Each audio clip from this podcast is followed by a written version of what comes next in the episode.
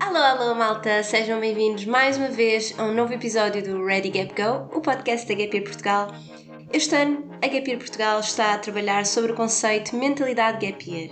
Atrás destas palavras vem algo que pode ser tão ou mais importante: a ação. Ser e formar uma geração mais capaz, mais humana e mais ativista. Ninguém melhor para falar deste último tema do que o nosso convidado de hoje. Com uma licenciatura em Economia, o Diogo Silva dedicou-se desde muito cedo ao ativismo social, passando pelo voluntariado e também pelo associativismo. Após três anos a trabalhar na área do empreendedorismo e da inovação, dedicou-se a outras causas, à justiça climática. Hoje é um ativista que trabalha no agora por um amanhã melhor, social e ambientalmente falando. Este é o Ready Gap Go, o podcast da Gap Year Portugal.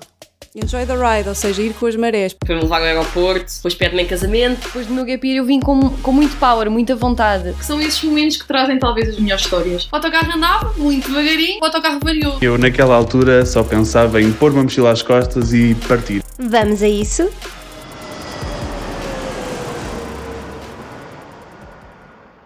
Olá, Diogo, seja muito bem-vindo. Olá, Diogo, bem-vindo! Prazer, muito obrigado aí por essa ótima introdução.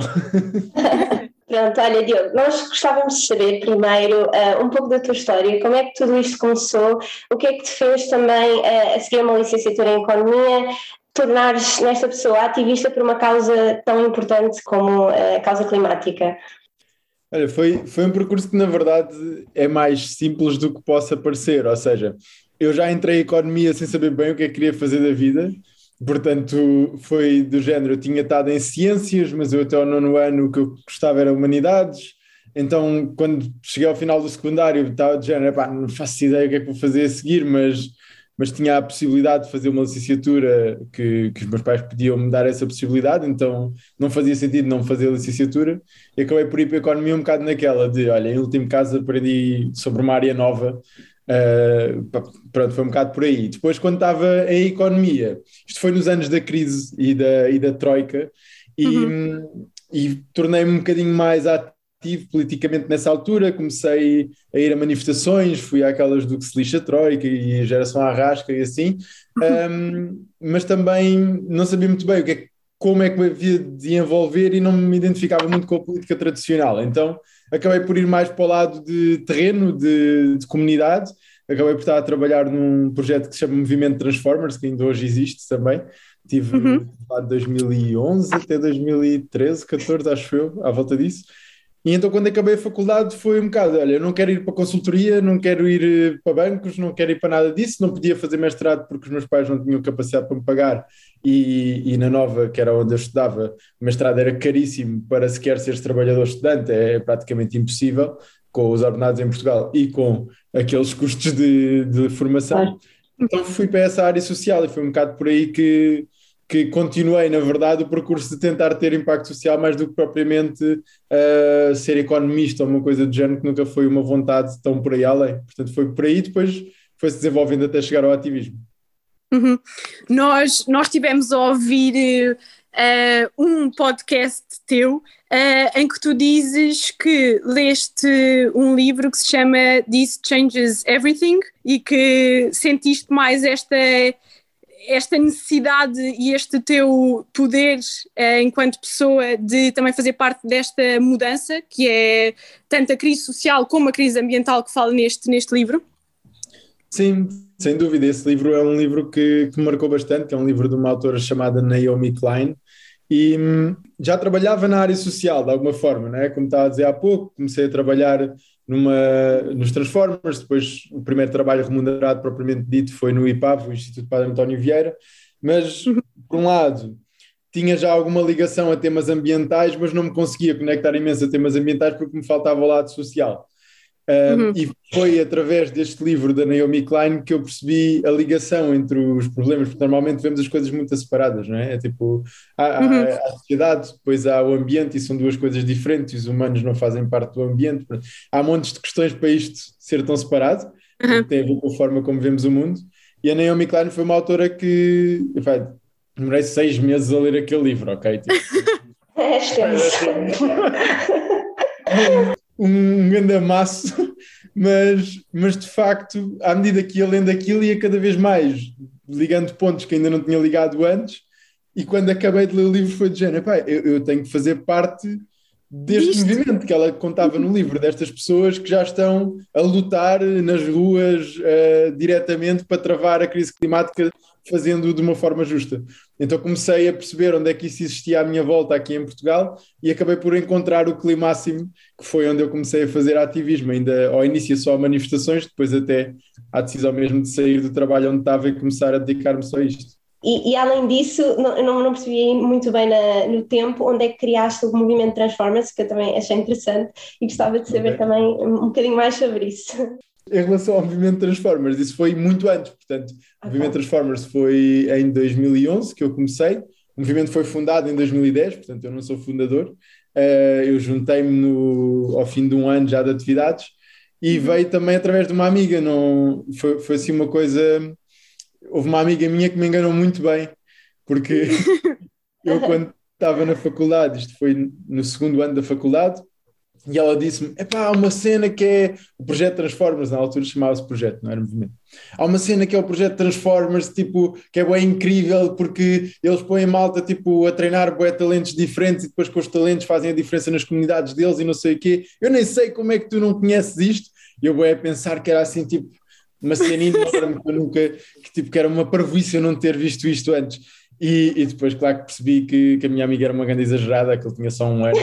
é, Mas ela já estava a ver o potencial da coisa. Yeah. Ela, ela sempre foi boa a comunicar de uma maneira que nos cativa, e isto é sim. bom e é mau ao mesmo tempo. É uma coisa que às vezes é mau, mas neste caso eu acho que foi ótimo, porque por um lado, apesar da minha expectativa ser uma cena e aquilo depois era outra coisa, acho que fiquei um bocadinho tipo, mas isto não é assim tão fixe. Mas depois a trabalhar mesmo percebi ao contrário, uhum. é muito mais fixe do que o que ela me tinha dito e foi, foi incrível ter lá passado três anos a trabalhar enquanto estava na faculdade. Portanto, eu fazia uhum. faculdade em part-time, vá, e o resto do tempo para trabalhar com os performers. E talvez tivesse aprendido bastante ainda com os performers, né? Mais do sim, que sim, aliás, eu acho que foi... sem querer. Uma grande escola, foi sem dúvida alguma, e, e, há coisas que nós ainda nos damos, a equipa que, que estava na altura, continuamos Sim. a encontrar-nos e assim. Bem, muitas vezes olhamos para trás e pensamos como é que é possível nós fazermos aquelas coisas, porque acho que havia uma ingenuidade incrível, mas que levou a coisas incríveis, tanto, tanto muito más como muito boas, ou seja, uhum. estás a falar de uma malta que está na faculdade e de repente tens 400 miúdos de Lisboa, Porto e Coimbra a virem dois dias para Lisboa uh, no encontro final de ano, uh, com pais a assinarem coisas de responsabilidade e não sei o que, não sei o que mais, e depois somos nós a organizar aquilo. Não há sítio para os miúdos dormirem porque nós não organizamos bem, não há comida quando estas crianças chegam, tipo os autocarros estão mal planeados e elas dão uma grande volta para chegar em Lisboa. Portanto, era Eles assim um Sim, era, era, era uma coisa um bocado ao mesmo tempo, era muito bonito, ou seja, era esta desorganização toda e, e, freestyle, mas era muito bonito porque eu acho que tínhamos ali uma liberdade para criar e para fazer, que também, na verdade, para a maior parte das organizações com quem trabalhávamos, não era uma coisa assim tão normal. As pessoas uhum. não pensavam tipo, é pá, bora só, tipo, quanto dinheiro é que temos? Mil euros. Então bora só, tipo, trazer pessoas do país inteiro para um evento em que precisamos de colunas e precisamos de som e precisamos uhum. de alojamento e precisamos de não sei quantas coisas com mil euros. Tá? As uhum. pessoas não fazem isso porque mil euros não dá para isso, né? isso era o que nós fazíamos. Não, mas é, mas é o teres, acreditares numa coisa e também fazeres, fazeres por isso, não é? E, e foi se calhar daí onde tu desenvolveste esta tua componente mais social um, e depois tu dizes que aliaste isso um, ao clima, que é esta crise climática que, que, estamos a viver e que ainda vai marcar o futuro uh, e também o nosso presente como é que achas que cada um de nós tem de perceber qual é que é o nosso poder uh, para mudar ou fazer a nossa parte nesta crise? Sim, Sim sem dúvida. É, é uma crise que nós chamamos de sistémica, ou seja, não é uma coisa que tu resolvas uh, só mudar para, para, para pastas, para escovas de bambu ou para pastas uhum. de dentes ecológicas ou para tipo, vais passar a usar uh, um saco para ir ao supermercado e resolves a crise climática. E está tudo feito, não é? Já fiz a minha parte. Não é de todo isso, porque é uma crise estrutural e quando digo estrutural, isto às vezes é um bocado difícil de explicar com palavras Uhum. simples, mas tentando fazer esse trabalho de alguma maneira, aqui a, a grande questão é nós, a forma como a sociedade funciona, os padrões de, de- da sociedade funcionar, levaram até aqui, porque nós, hoje em dia, cada vez mais, tipo, dá, dá para ver que as nossas vidas estão orientadas para a economia e não a economia orientada para as nossas vidas, não é? Portanto, Para Uhum. tu conseguires sequer eh, pagar eh, a comida, para conseguires ter casa, para não sei quantas outras coisas, tens que produzir. Para produzir, já estás a produzir para alguém, a maior parte das vezes, e portanto a tua vida normalmente está muito orientada para a economia e a economia está orientada para gerar dinheiro, não está orientada para cuidar da vida. E portanto, quando é assim que as coisas funcionam de uma forma estrutural, ou seja, se esses são os padrões, é uma crise como a crise climática e tantas outras, e as crises sociais que vivemos, acabam por ser inevitáveis, porque a economia deixou de estar orientada e, e passou, deixou de estar orientada para o cuidado da vida e passou a estar orientada para a vida cuidar da economia. Então, quando esta mudança acontece, e isto tem acontecido fundamentalmente nos últimos 200 anos, uma grande mudança, em que deixámos de ter economia de subsistência e não sei quantas outras formas de funcionar, estavam mais orientadas para termos o essencial e não tanto para estarmos a gerar para estarmos a gerar eh, lucro, o que acaba por acontecer é que isto é inevitável. Portanto, depois a questão é, mas como é que tu mudas uma coisa que é tão estrutural Enraizada já, não é? já enraizada, não é? E aí é parte de, do que nós chamamos é, é, escalamento de conflitos. Chama-se a isso, isto parece uma coisa um bocado estranha, mas que a questão é, se tu queres resolver, vamos dizer que querias resolver a crise climática eh, em termos de emissões no teu conselho, tu Uhum. podes pensar em primeiro ir só ter com o Presidente da Câmara uma coisa do género e dizeres, olha, eu acho que isto está mal, podíamos fazer uma coisa diferente. Mas quer dizer, se ele não muda depois de tu tentares convencer, não é um problema de informação, é um problema de aquela pessoa que está naquele lugar de poder não quer fazer isso. Então podes tentar eh, eleger outros partidos ou uma coisa do género para conseguires essa mudança. Mas se isso não é suficiente e se tu não tens força suficiente aí, então se calhar fazes uma petição. Mas se a petição não tem força suficiente, tu tens que ir escalando esse conflito. Ou seja, se não funciona uma petição, então se calhar vamos fazer uma manif. Se não funciona uma manif, vamos fazer 10 manifes. Se não funcionam 10 manifes, temos que fazer manifes com cada vez mais gente e com cada vez mais força. Não funcionam- Até que estás em Madrid com milhares de Exato. pessoas. não é? Isto é um bocado o, o ponto de situação atual, é tu já não estás só em manifes, já estás em uh, desobediência civil, por exemplo, bloqueando estradas, bloqueando a rotunda do aeroporto, como fizemos o ano passado, indo à frente da refinaria da Galp em Sines, bloquear a entrada da refinaria para dizer, olha, o que está a acontecer aqui, isto é um local de crime, não é um local de, de produção de energia ou o que seja, porque o que está a acontecer aqui é de facto uma coisa que está a ameaçar as nossas vidas. Portanto, é, é nesse nível que nós estamos, é nós precisamos de ter muito mais força Uhum. neste conflito, porque estamos em conflito contra um sistema que está a funcionar de uma maneira que gera isto de uma forma Uhum. eh, direta. Portanto, não é um acaso, é, isto é um resultado da forma como o sistema funciona neste momento. Uhum.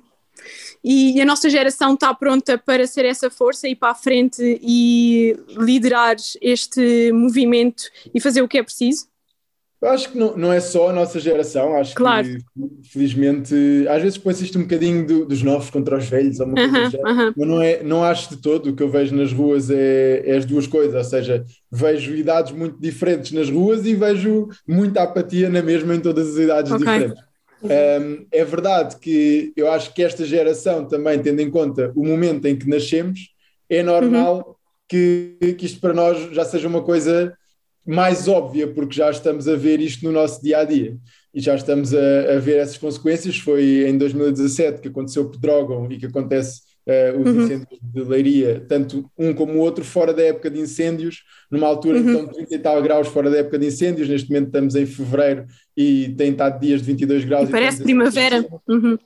só há 1% do país neste momento que não está em seca sequer, não está em qualquer Exato. grau de seca, e há Uhum. mais de 10% do país que está em seca extrema. As barragens não estão a produzir energia para poderem manter água, para as pessoas poderem ter água potável para o dia a dia, para poderem. Uhum. eh, E daí vêm as é? causas humani- humanitárias também, não é? O tal, a tal ligação que às vezes não, não fazemos. é normal, é normal que para nós que já vivemos num estado muito mais avançado da crise climática que os nossos pais ou com os nossos avós, que isto também se torne mais natural estarmos envolvidos porque percebemos que, que isto já está a acontecer e antes era mais fácil e durante muito tempo eh, tentou-se esconder essa realidade e agora neste momento já é impossível negar que vivemos em crise climática, não é sequer um problema do futuro, é já um problema do presente. Estava, a pensar nisso que, que estavas a dizer e, e pensei inevitavelmente no fenómeno Greta, que eu acho que é um bocadinho impossível tu desassociares. Um, e a minha curiosidade neste sentido é: isto foi um fenómeno, e é verdade, aconteceu, um, mas foi um fenómeno que uh, veio abrir os olhos e ser meio que um ponto de viragem, uh, ou foi só um, um esconder uh, através de um caso mediático e do mediatismo para depois na prática aquilo que, que for feito ser quase nada. Olha, acho que não, as coisas não são preto e branco, não é? Uhum. Não, não acho que tenha sido uma coisa em vão, nem acho que tenha sido tudo mudou, nada vai ficar como antes e agora já uhum. de certeza absoluta conseguimos resolver a crise climática. Porque o que se está a ver é que desde 2019, que foi o ano das grandes mobilizações pelo clima, em que aparece uh, a heroína Greta e etc. Exatamente. Tudo isso um, mudou muita coisa, mas não mudou o suficiente. Nós continuamos com as emissões a aumentar, mesmo durante o ano de pandemia, as emissões continuaram a aumentar e a retoma da economia, como está baseada também em produzir, produzir, produzir, produzir, produzir, uhum. produzir, produzir, o que estamos a ver é que as emissões já estão outra vez uh, a voltar aos níveis de antes, de, de antes da pandemia também.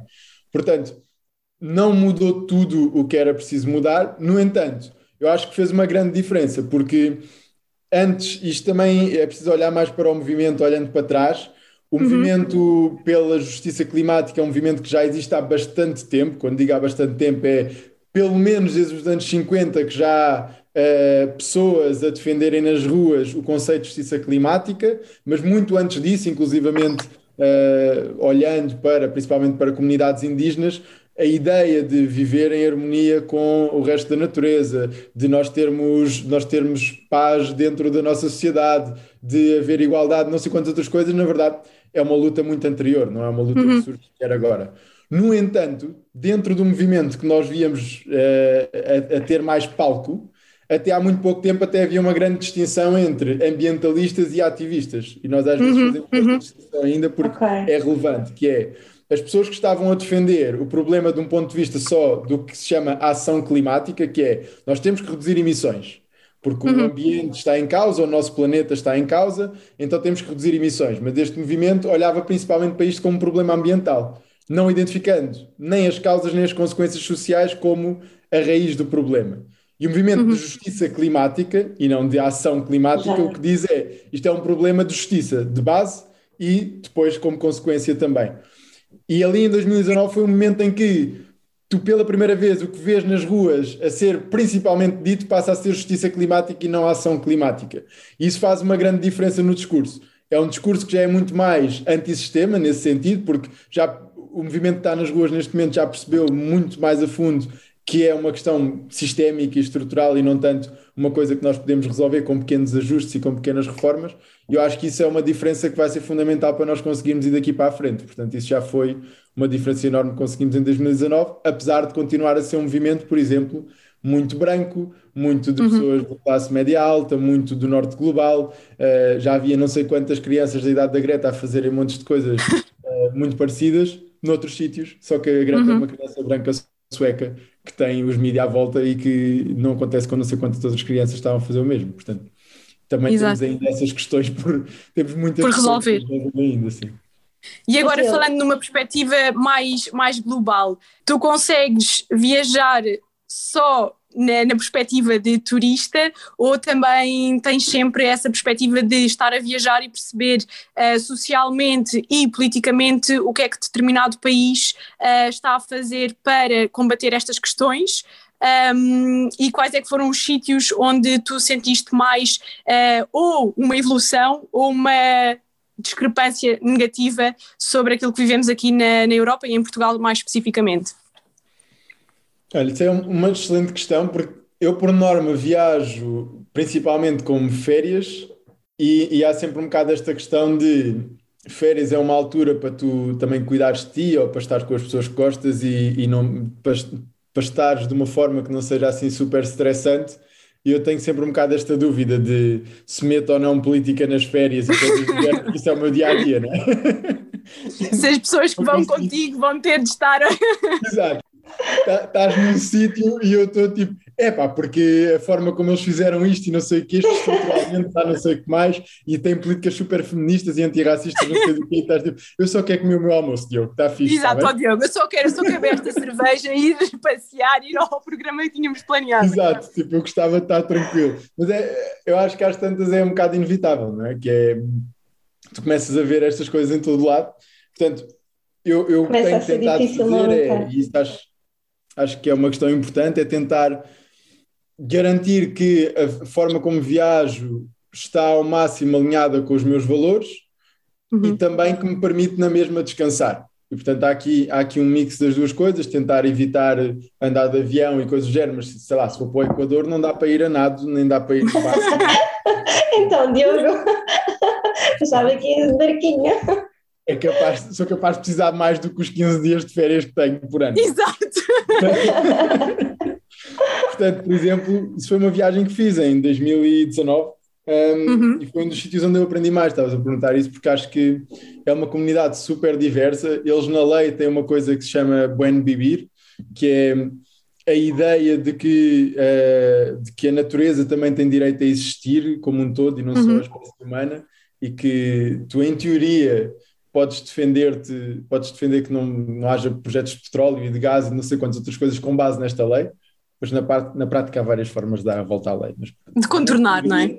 Na teoria está lá na Constituição deles, isso já é uma coisa fundamental, e depois tens esta convivência muito grande entre culturas ocidentais, culturas indígenas, culturas nativas originárias de lá, uh, uma grande presença do colonialismo, tanto Inca e Maia e Azteca, como depois tens também o colonialismo europeu uh, mais tarde. Portanto, há montes de coisas ali, achei super, super interessante o país uhum. e.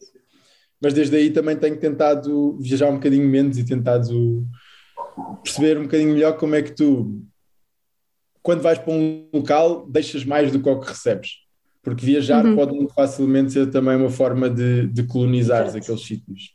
De, Uhum. de lá e, e, tiras só para ti, não é? Vais lá tirar as tuas fotografias, fazer os teus vídeos uh, para a tua audiência em Portugal ou whatever que tu lhe quiseres chamar e, e, na verdade não estás a deixar mais do que o que tiras, estás só a usar aquilo que estás a usar, no fundo é isso, e eu acho que isso é importante. Uhum. Eu, eu acho que hoje em dia, não, não sei se tem também esta noção ou, ou a perspectiva, eu acho que é mais uma perspectiva, é que já está a ser muito mais uh, consciencializado este turismo sustentável e também gostava de perceber como é que tu, na, nas tuas experiências e quando vais então fazer essas viagens, uh, como é que consegues aplicar então este turismo mais sustentável? Já percebi que tentas não andar tanto de avião, mas talvez ajudar nas comunidades locais ou, como disseste, deixar algo teu e não só tirar. Uh, como é que tu uh, concilias essas duas coisas?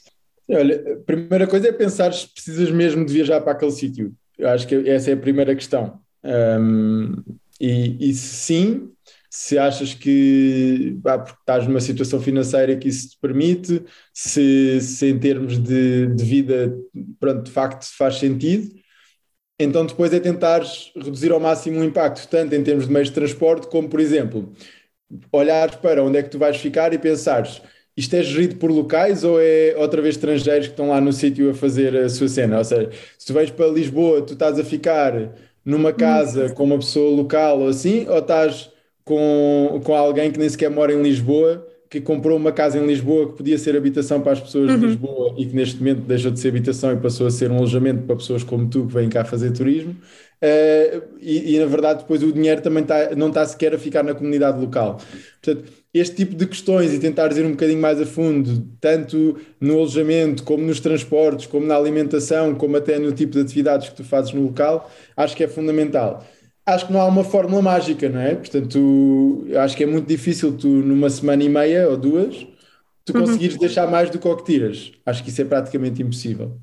Mas, mas acho, que, acho que é uma coisa que nós podemos tentar ao máximo fazer da forma mais justa possível e principalmente conseguir estabelecer logo contacto com a comunidade ainda antes de ires para conseguires tentar ao máximo fazer essas perguntas a quem lá uhum. está. Mais do que tentares tu responder a isso também. E para além do Equador, houve algum outro sítio um, que tu sentiste que tenha transformado um bocado a tua maneira de ver uh, tanto estas diferenças sociais como tanto económicas, como tanto mesmo a parte da, da interação em sociedade que tenha provocado assim mais uma estranheza? Sim, eu acho que um sítio que para mim foi, foi muito duro, de alguma maneira, foi o Vietnã. Eu uhum. consegui tirar uh, três semanas para ir ao Vietnã em 2017, olha, acho que foi, foi nessa altura, também estava a ler o livro, tinha, ou tinha acabado, tinha acabado de ler o livro, acho eu. Uhum. Aí é, é mesmo assustador, porque hum, lembro-me de uma, houve uma situação, houve duas situações em particular que eu achei, que eu achei um bocado assustadoras, que é, uma é estarem a Long Bay, que é um dos sítios mais bonitos que eu já visitei e tive a sorte de poder visitar vários sítios e acho que é mesmo um dos sítios mais bonitos do mundo.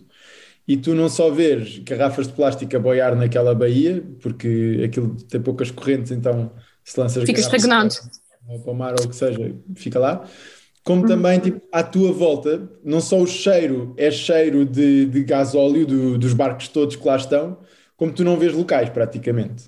Uh, só tens locais a trabalhar para ti, tens locais a trabalhar no barco, tens locais a, a trabalharem depois nos sítios que tu vais visitar naquela ilha ou na outra, ou não sei o quê, uhum. mas, mas epá, é uma experiência de turismo massificada que quem vive ali não tem acesso, porque já, já não há pesca praticamente, aquele sítio vive do turismo, porque é praticamente impossível haver pesca ali daquela forma, com tanto turismo e, e, tens esta disparidade enorme. E outro momento em que, em que também senti um bocado isso foi um momento em que lá é normal tu alugares uma scooter e ias fazer uma parte do país de scooter. Nós tínhamos tempo, fomos, fomos de scooter fazer uma parte do país e apanhámos uhum. outra viajante, que era uma, uma rapariga alemã, e às tantas parámos num restaurante à beira de estrada, mas mesmo tipo numa aldeiazinha no meio. Mesmo, mesmo recôndito ela não uhum. sabia falar inglês, tipo, nada, e estava tudo escrito uh, em vietnamita, portanto nós não percebíamos uhum. nada do que é que estava no menu,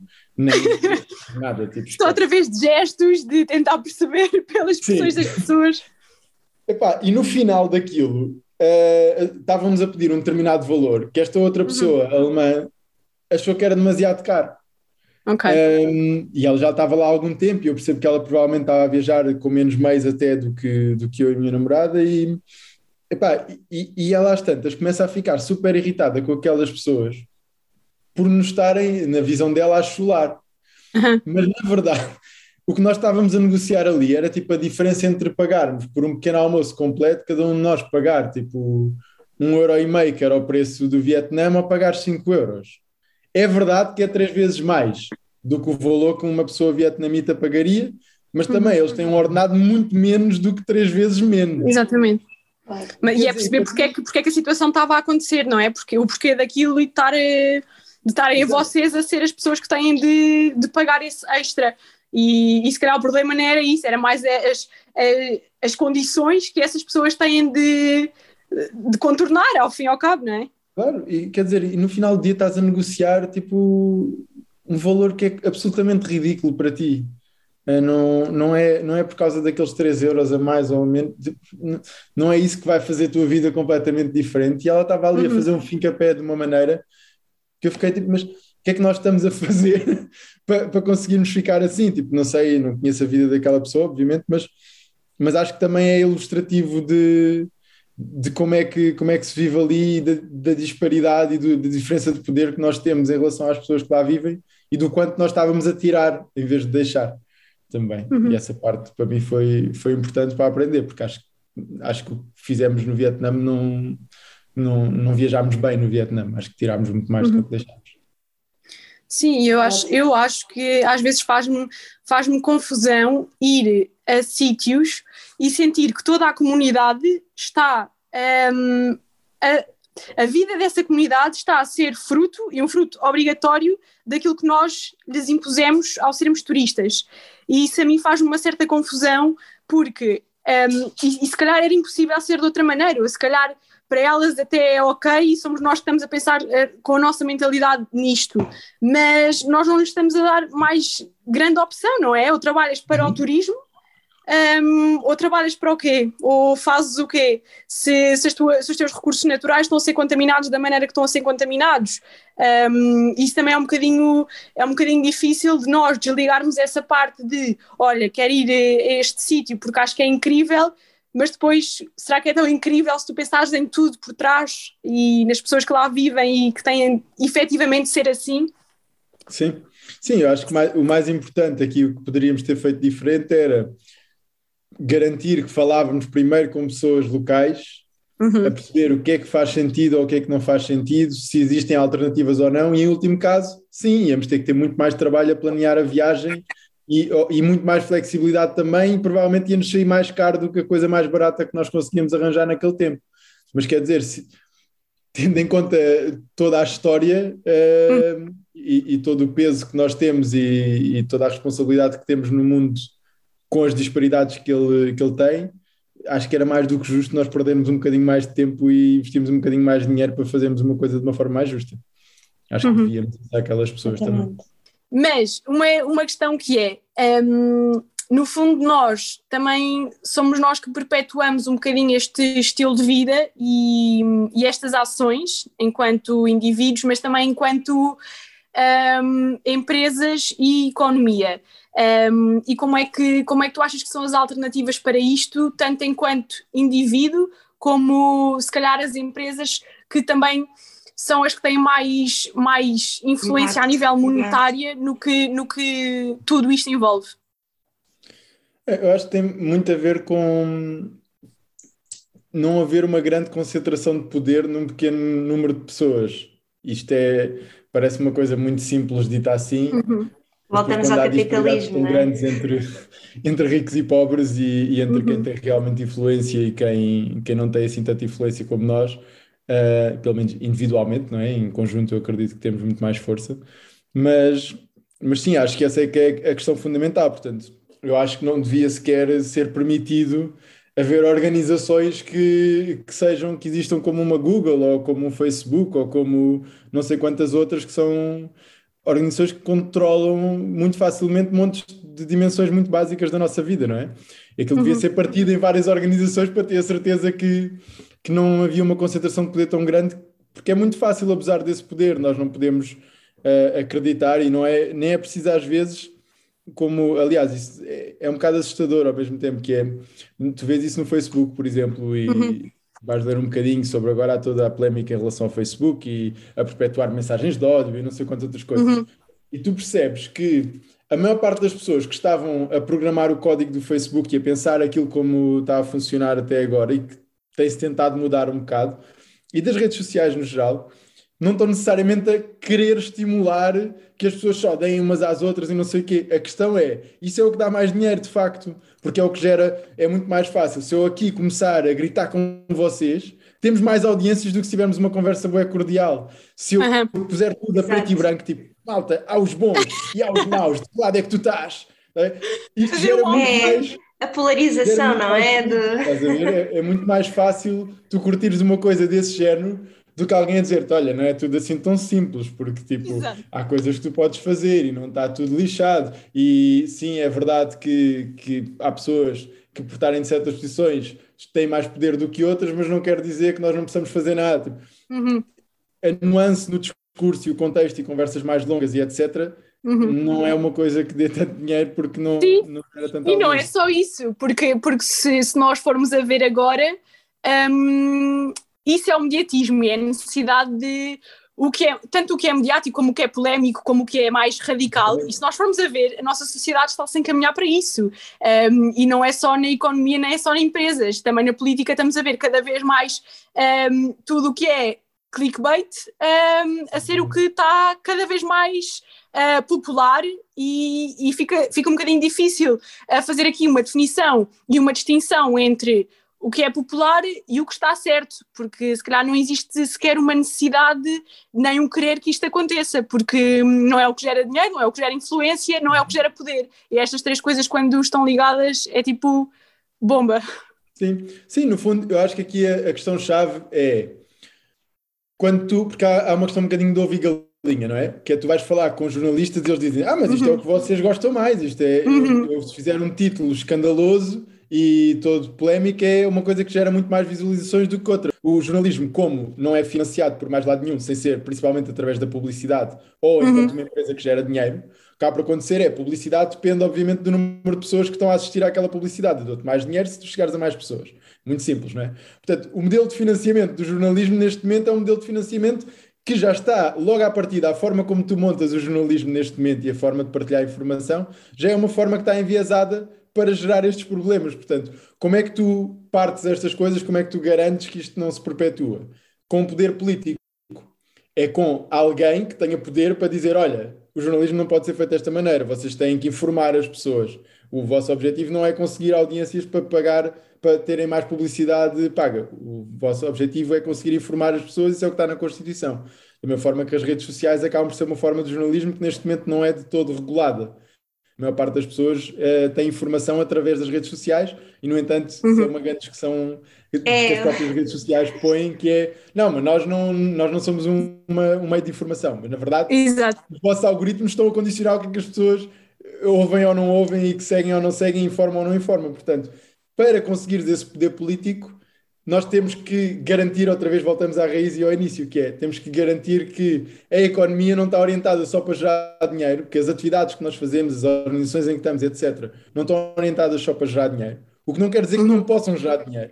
Quer uhum. dizer que o objetivo último não é gerar dinheiro. E quando tu conseguires isso, à partida consegues ter um mundo muito melhor e consegues reorientar e rebalançar as coisas. Só que para isso uhum. precisas mesmo de movimentos ativistas muito mais fortes. Porque se tu uhum. só vais fazer isto, no fundo há uma máxima ativista que é o poder não concede nada sem exigir algo em troca. E nós não temos nada para exigir em troca. Nós não, não, não podemos dizer, olha, então está aqui estas coisas que nós concedemos de volta para tu conseguires fazer isto de outra forma. Não, é, são as nossas vidas que estão em risco a crise climática afeta-nos a todos e afeta principalmente as pessoas que têm menos responsabilidade em criar essa crise. Eu só uhum. tenho a exigir-te isso e a forçar-te ao máximo, a ti que estás no poder, para não poderes continuar nesse caminho. E se nós formos muitos, a história mostra-nos que quando somos muitas pessoas a fazer isso, conseguimos de facto fazer essas mudanças. E as grandes mudanças da humanidade aconteceram através desses movimentos. E é por isso que eu trabalho como ativista também. Sim, e juntos somos mais fortes é uma, é, é uma frase mais catchy, mas, mas é, é muito verdade, é porque é real, é real. E a história assim o mostra, não é?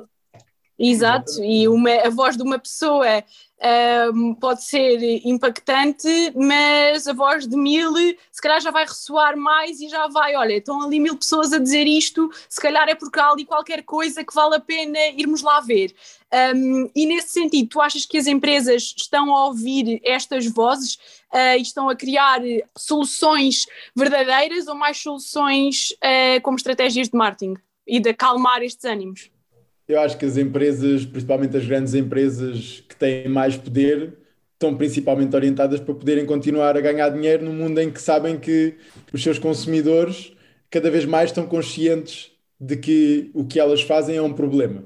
Portanto, isto uhum. implica, por um lado, adaptar os teus produtos e serviços e a tua mensagem, não sei o quê, para dizer que é super sustentável. Não é por acaso que vês a Galpa pôr tanto dinheiro em tanta iniciativa de sustentabilidade, ou a Navigator a ter uma revista só sobre sustentabilidade e sobre o que tu, em tua casa, no teu dia a dia, podes, podes fazer. fazer. Não sobre o que eles podem fazer, que é pararem de, pararem de produzir tantas emissões por causa da celulose e por causa do eucalipto e de não sei quantos outros problemas. Portanto, é responsabilizar no outro lado é dizerem-te o que podes fazer, é patrocinarem, que é para aparecerem em público, mas depois, na verdade, o modelo continua a ser um modelo de gerar o máximo de negócio possível. E nós vemos que os preços de energia, por exemplo, estão a aumentar imenso e ao mesmo tempo as empresas de energia continuam a ter lucros milionários e bilionários, tipo, é ridículo, não faz sentido nenhum. E depois elas dizem, ah, mas isto o problema é a Rússia, ou o problema é não sei quem, não sei de onde, nunca são elas que são o problema. No fundo é, nós só vamos conseguir que estas empresas façam essa diferença no dia em que nós as forçarmos a fazer essa diferença outra vez.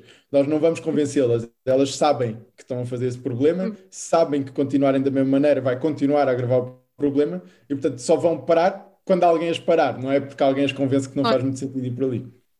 Sim, mas para nós estarmos atentos a isso também é preciso uma coisa que é informação. Um, que pronto, lá está, como estavas a dizer há pouco, eh, é preciso perceber que a informação não vem das redes sociais, nem vem é, daquilo que o algoritmo manda ver, nem ler. Claro. Um, isso, lá está, é o que depende de cada um de nós. O que me leva à próxima pergunta, que é: uh, achas que cada um de nós tem a percepção enquanto indivíduos, se calhar da maneira às vezes como somos controlados, um, epá, e dizer controlados às vezes é um bocadinho assustador, não é? Mas, mas as redes sociais são prova, são prova disso, uh, o facto de sermos controlados ou de deixarmos que perpetuar esta situação de, por exemplo, uh, comprarmos em lojas uh, que sabemos que as roupas são feitas um, por pessoas nas condições que estão a ser feitas, uh, que culpa é que nós temos também no, no meio disto tudo? Acho que há, há uma grande diferença entre culpa e responsabilidade. Responsabilidade é tu dizeres, olha, há alguma coisa que eu posso fazer em relação ao problema porque há uma parte de mim que está a perpetuar o problema. Culpa é tu dizeres que tu és a pessoa mais responsável ou que o teu grupo de pessoas é o mais responsável. Eu acho que nós não temos culpa de uh, a informação que nos está a ser dada e a forma como nós estamos a, estamos a ser cativados para ouvir essa informação ser como é, porque, para todos os efeitos, não fomos nós que criámos o jornalismo como ele existe agora, que criámos a política de redes sociais como ela existe agora, que pensámos em criar estas organizações que pudessem gerar o máximo de dinheiro possível à custa também dos nossos interesses e depois são especialistas em marketing, não é? Portanto, são especialistas em vender, por isso, epá, o, o Instagram é viciante, não é? Todas essas coisas são mesmo viciantes, aquilo está feito para ser viciante. Tu não tens culpa daquilo ser viciante, não foste tu que criaste uhum. o Instagram, não é? Agora, tu tens responsabilidade. Tu tens, tens responsabilidade de, mesmo não tendo culpa, tu olhares e pensares o que é que eu posso fazer para mudar. E acho uhum. que esse é, esse é um passo fundamental para nós darmos, que é nós percebermos que se muitas pessoas a reconhecerem a sua responsabilidade, fizerem alguma coisa para mudar, podemos obrigar quem tem culpa a mudar. Uhum. Então é aí, é aí que está o nosso trabalho. É nós conseguirmos não nos culpabilizarmos, mas responsabilizarmos por fazer algo diferente e por mudar aquilo que é preciso mudar no tempo que temos. Uhum. E eu acho que isso, isso também é um bocadinho a chave, é cada pessoa perceber um, que às vezes as mínimas, as mínimas ações podem, podem ter um impacto muito maior do que aquilo que, que, que previam e que, que, realmente é uma maneira de, de mudar e de contornar a situação. Uh, e tu nunca tiveste uh, a curiosidade de viajar para sítios uh, como, por exemplo, o Bangladesh ou a Índia, em que nós sabemos que são sítios completamente causadores de grande parte da poluição que, que existe no nosso mundo, e perceber, um, ehm, sair desta nossa, desta nossa bolha e perceber uh, na realidade o que é que se passa lá e porque é que aquelas pessoas trabalham naquelas condições e porque é que aquele foi o sítio escolhido para localizar lá as fábricas, as empresas um, ehm, e tudo isso.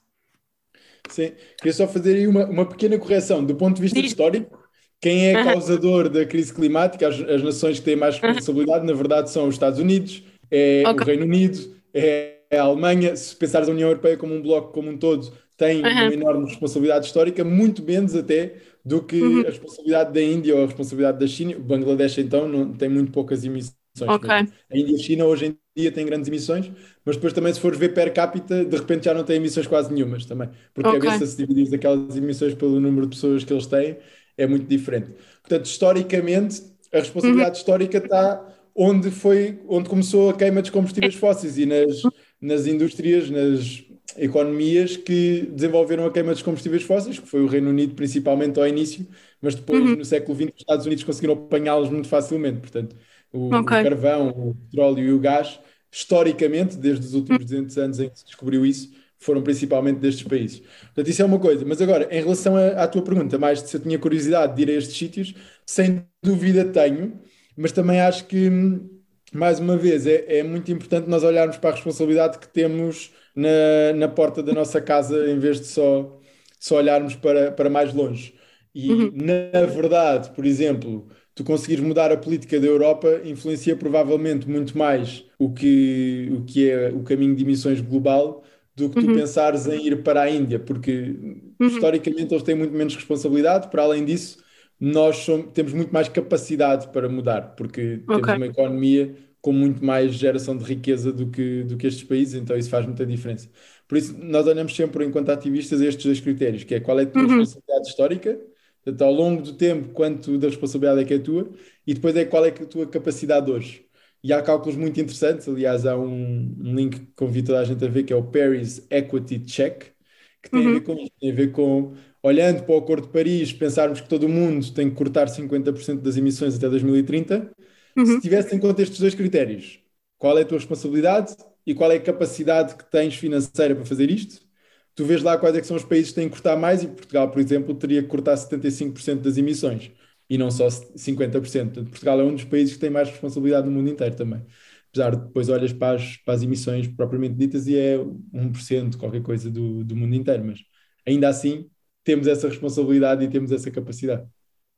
Temos essa responsabilidade aqui à porta de casa e, e é isso às vezes, mas, mas aquilo que, que estavas a dizer também me faz sentido, que é nós, nós temos esta, esta percepção e se calhar também muito por, por, aquilo que vem nas notícias, de que se calhar são países como aqueles que eu, que eu estava a dizer, que são os mais causadores, e depois Uhum. quando vamos ver mesmo eh, na história e, hum, e nos dados verdadeiros, que eu acho que também é um bocadinho por aí, hum, acabam por, eh, por não ser, mas são aqueles que são apenas mais, mais falados.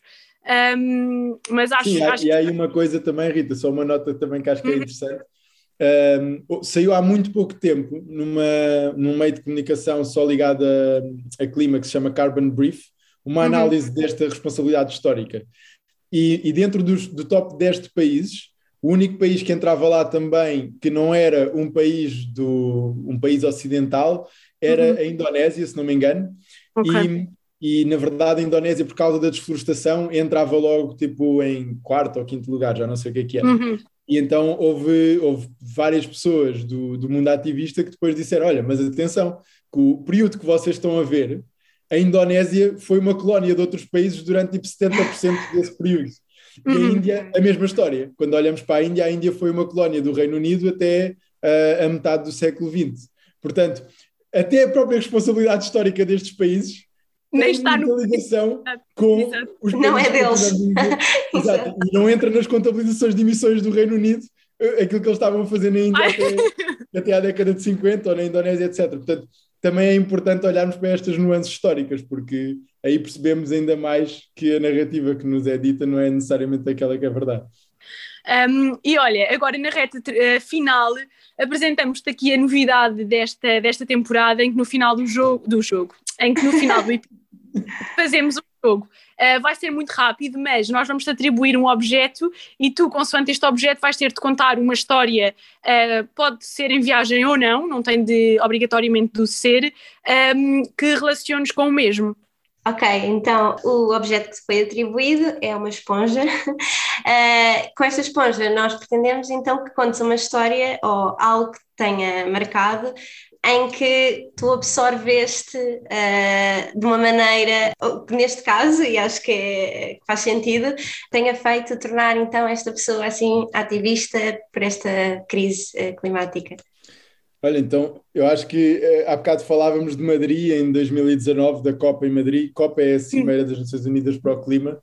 Para mim foi assim dos momentos fundamentais em que eu estava em viagem e em que tive sempre em modo esponja, porque de repente isto foi, foi assim uma grande mudança, porque era suposto aquilo acontecer no Chile, só que entretanto houve, houve um levantamento social no Chile e então uh, o governo chileno disse, ah, se calhar não dá muito jeito de fazermos aqui, porque obviamente nós íamos protestar com as pessoas do Chile também contra o claro. governo chileno, portanto eles acharam, ah não, Madrid se calhar é melhor. E Mudaram tudo para Madrid assim com três ou quatro semanas de antecedência, toda a COP mudou para Madrid e de repente estávamos em 2019, nós estávamos aqui em Portugal e foi de género, oh, para o Chile ninguém está a pensar em para Madrid, Madrid, está para Madrid. Então pronto, então organizámos e fomos um, um, grande contingente português para, para a COP.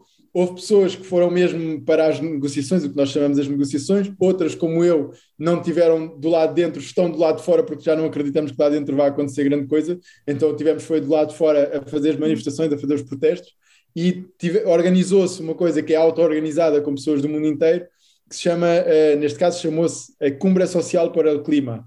Então isto era uma cimeira social pelo clima, o objetivo era que pessoas de todo o mundo partilhassem a sua experiência ativista e tu tinhas pessoas dos Estados Unidos, de comunidades indígenas, a falarem sobre todo o processo de colonização e como é que isso estava ligado ao clima. Tinhas depois pessoas da América Latina, tinhas da Ásia, do Sudeste Asiático, das ilhas do Pacífico, tinhas montes de gente da África também. Havia assim um misto do mundo inteiro e tinhas sempre sessões durante três ou quatro dias, sessões a decorrer ao mesmo tempo em não sei quantas salas diferentes numa universidade. Intensivo. E aquilo, pá, o que era difícil era tu sequer escolheres para qual é que é a sessão, porque era tipo, estavam sempre a correr de género três ou quatro sessões incríveis e tu pensas, não, não, às quatro e tipo, agora calham as quatro dentro da mesma hora. Então, olha, foi, foi assim um dos processos mais incríveis e, e depois tivemos uma manifestação com 200 mil pessoas, foi a maior manifestação em que eu já tive presente. Que foi também, é, assim, em termos de experiência, de vivência, é uma cena super empoderadora, porque tu percebes nesses momentos, estas coisas que nós estamos aqui a falar e online e não sei o quê, tu nesses momentos percebes, não, mas estas pessoas existem, tipo, não, não está tudo lixados. Uh, Isto passa Exato, para, para as exato. pessoas. existem em não sei quantos sítios do mundo inteiro e mesmo que nós não nos vejamos todas, todos os dias, nós Uhum. estamos a fazer isto. Estamos juntos para Nós isto. estamos aí Exato. juntas e isso faz toda a diferença também, portanto foi incrível. Imagino, imagino só tu nesses dias a tentar acompanhar tudo, a tentar estar em todo o lado. Absorver viver o máximo. emoções. Exato, a viver aquelas emoções todas. Completamente, eu, cheguei, eu acho que é daquelas coisas que depois ainda demoras algum tempo a absorver. Tu Uhum. voltas para Portugal naquele caso e, e demorou mesmo algum tempo a absorver. Acho que, acho que muito do que, do, do que eu fui fazendo no ativismo depois bebe de alguma maneira dessa experiência que tivemos ali em Madrid. Sim, porque tu às vezes não vês um Exato. resultado direto entre aquilo que estás a Sim. fazer, as tuas ações eh, e um resultado final que tu queres que Claro. exista. Mas, mas apesar de, se calhar pode ser um bocadinho frustrante não a estares constantemente a ver, porque o estares a ver dá-te um bocado alento para continuares, Ahm, mas aí se calhar foi um, um mostrar de que, hum, de que elas existem, de que a mudança existe eh, e que vocês estão um passo mais à frente e a tentar que toda a gente também dê esse passo e tome, tome essas ações. Sim, principalmente as pessoas que já sabem que o problema existe, mas ainda não se estão a mexer. E esse é, para, para quem nos está a ouvir, eu acho Caros que ouvintes. é fundamental nós termos essa noção que não vale, não vale ficar neutro. E mesmo uma, uma única manifestação de 200 mil pessoas não é suficiente. E, e isso é um bocado assustador, mas por outro lado é possível na mesma mudar. Já outros movimentos na história fizeram essas mudanças e às vezes há um bocado esta frustração de ah, não conseguimos, já fizemos uma vez 200 mil pessoas e isto não foi suficiente. Não, mas nós temos que continuar a manifestar-nos dessa forma, já conseguimos pôr 6 milhões de pessoas na rua numa única semana em 2019, depois tivemos essa manif de 200 mil em Madrid, numa COP, acho que dificilmente vamos voltar a ter grandes manifestações em COPs, porque uma das estratégias que estão a tentar fazer para não ter os movimentos sociais é irem para países onde o direito à manifestação é muito mais complicado, portanto para o ano vai Ok. ser vai ser no, no Egito, num resort de luxo, em que não vai ser possível ter ativistas lá e vi- vive num regime ditatorial, portanto é, é muito fácil prender ativistas que cheguem ao país ou nem sequer terem vistos, portanto o- Uhum. isto está cada vez mais difícil, mas ao mesmo tempo o movimento é cada vez mais forte também. E eu acho que essa parte tem sido importante, porque acho que durante muito tempo alimentou-se a esperança de que eh, é um bocado isso de não assumires a tua responsabilidade, de se nós gritarmos o suficiente cá de fora, estas pessoas lá dentro vão perceber que isto é um problema.